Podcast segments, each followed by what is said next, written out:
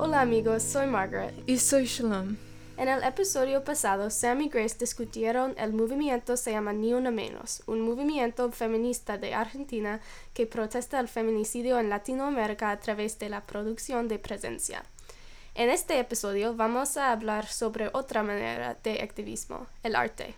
Sí, el arte siempre ha sido un medio muy impactante para promover el activismo. De alguna manera se puede considerar el activismo de Ni Una Menos como arte en vivo. Las activistas usan sus propios cuerpos para contar los cuentos de las víctimas, pero hoy nos vamos a enfocar en un tipo de arte diferente, ¿no? Sí, hoy vamos a hablar sobre el uso de cruces rosas como una resistencia visible contra el feminicidio. ¿Sabes de estas cruces? Sí, las he visto en espacios públicos como en el puente internacional Paso del Norte entre El Paso y Ciudad Juárez.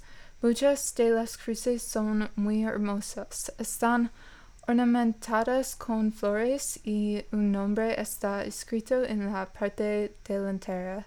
Parecen memorables. Eso es exactamente lo que son.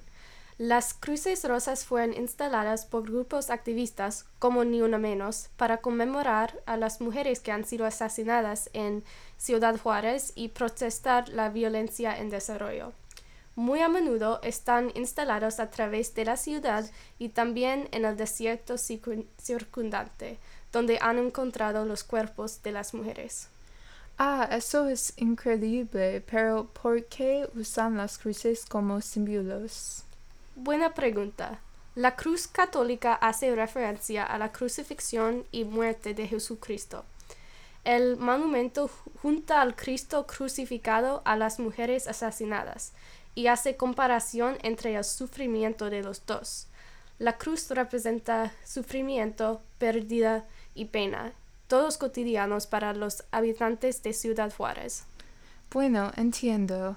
Es muy poderoso comparar el sufrimiento de Jesucristo con estas mujeres.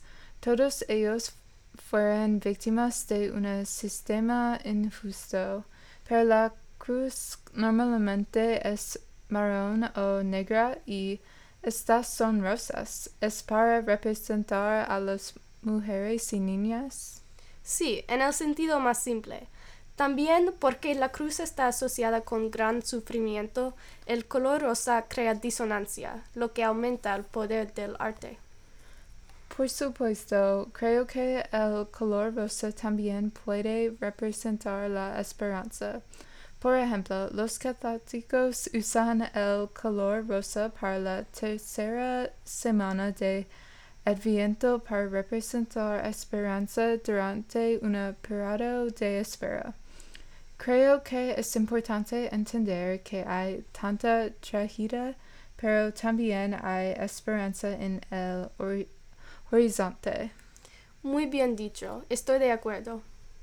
Bueno, creo que entiendo el propósito de las cruces, pero ¿cómo relaciona las cruces con la producción de presencia. Ah, ese es el parte más importante. La cruz es un marcador físico de la memoria. Las víctimas del feminicidio ya no tienen una presencia física, pero la cruz ofrece una presencia espiritual. Las cruces materializan y personifican las víctimas para dar presencia a, a sus muertes. Eso es muy poderoso. El arte puede contar un cuento sin palabras. Exacto. Bueno, esto es todo lo que tenemos para el tópico de hoy. Volvemos en el próximo episodio para hablar de otra forma de arte que protesta el feminicidio. Hasta luego. Hasta la próxima.